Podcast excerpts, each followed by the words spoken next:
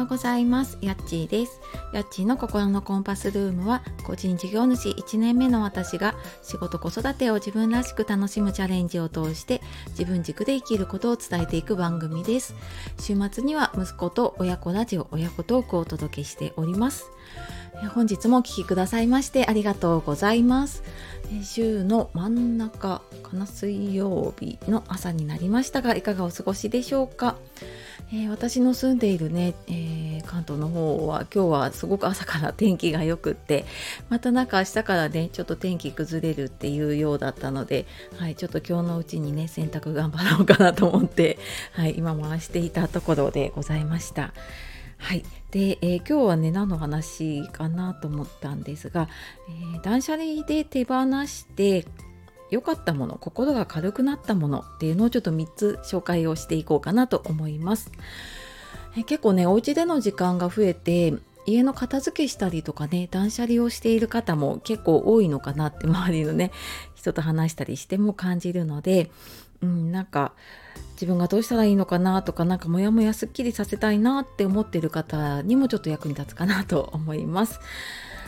で私は普段ねそのコーチングとか就活とかって思考の整理をするお手伝いをしていてで自分は思考の整理はできていたんだけれども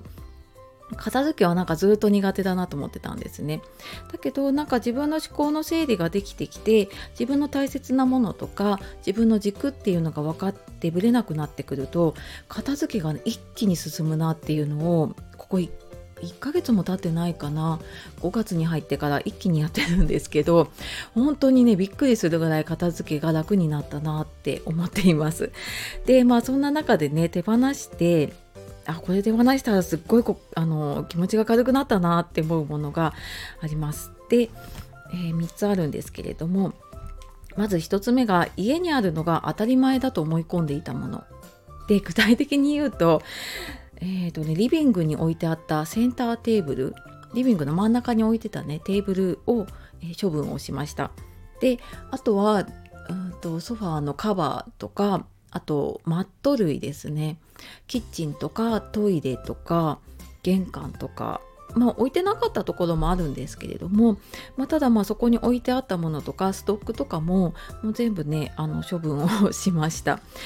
でするとあのテーブルはねずっとなんかもう何て言うのかなこう物置き場になっちゃっててテーブルとして誰も使ってなかったんですね。でしかもなんかうちのテーブルはその真ん中にもなぜ間にも段があってそこにも物が置けるんですけれどももうポイポイポイポイそこに置いていくのでもうそこから物が溢れてるようなひどい状態ででももう手がつけられなくなってたんですね。でなんかこのテーブルいるかなってちょっと家族で相談した時に「いや使ってないからいいんじゃない?」って言ってでなんか息子も、まあ、リビングでね勉強したりとかゲームやったりもするんだけれども結局もうそのテーブルが使いにくいから折りたたみのちっちゃいこうテーブルを出してきてそこにパソコンを置いたりとかね、まあ、宿題やったりはでもダイニングテーブルも使ってるかな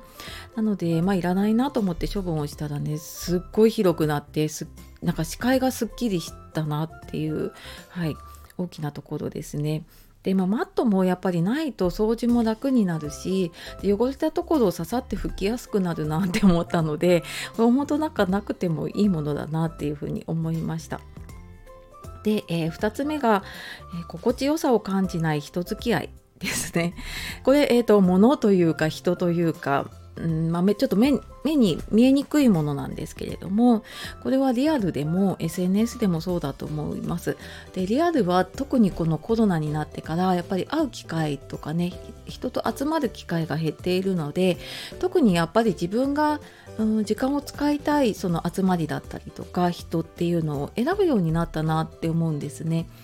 でまあこれはいい機会だと思ったのもあってで、まあ、やっぱりなんかいろいろ片付けていったりとかね整理していったりするとあなんかここなんかここの集まりとかうーんなんかここのこう集まりとかそういうのに時間を使わなくてもいいかなって思ったんですね。でまあ SNS にしてもあ、今までなんとなくルーティンでやっていたような発信とか投稿とかもあるんですけれどもこれなんかどんな意味があるのかなって考えてで、まあ、今意味がなくても例えば先々ねあの投資になって自分に何か意味があるのかなって考えた時に全然こう意味を見いだせなかったものがいくつかあって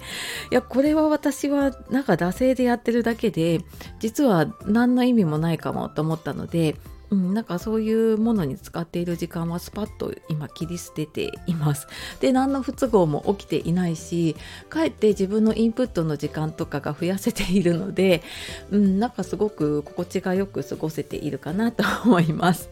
で、えー、3つ目が、えー、ワクワクしない本や研修の資料ですね。これツイッターでもちらっと言ったかもしれないんですけれども積んどくになっていてなんか大体ねこの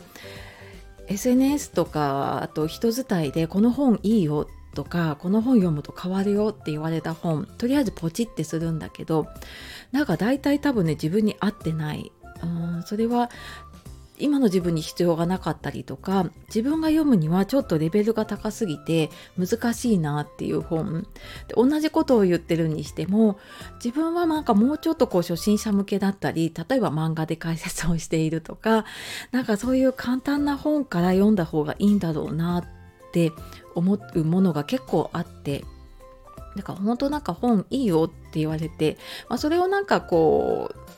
とメモしておくとかねお気に入りに入れとくとかはいいといいんだけれどもポチってすぐ買っても結果積んどくなっちゃうなって思ったのでそれよりはなんか自分が本当にこれ必要だなと思った本それは別になんか誰かが勧めてるとか誰かに勧めるための本じゃなくって本当に自分のためのね自分のアウトプットにつながるとかうん、自分の生活を変えてくれるような必要な本を取っておこうって思ったのでそういうワクワクしない本とかあとは研修の資料とかも後で見直すかもしれないと思ってねその時の資料とかメモとかまあ、結構やっぱり大量にあるんですよね。以前ケアマネージャーしてた時の研修とかだと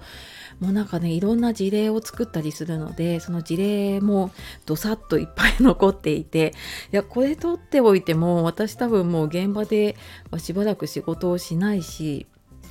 うん、今持っててもしょうがないしまた何か必要な時にはね調べられるなと思ったのでそんなものとかもなんか置いてるとねやっぱりなんかこれを生かさないといけないんじゃないかっていううんなんかある種縛られちゃうっていうのかな。そういうのを感じるので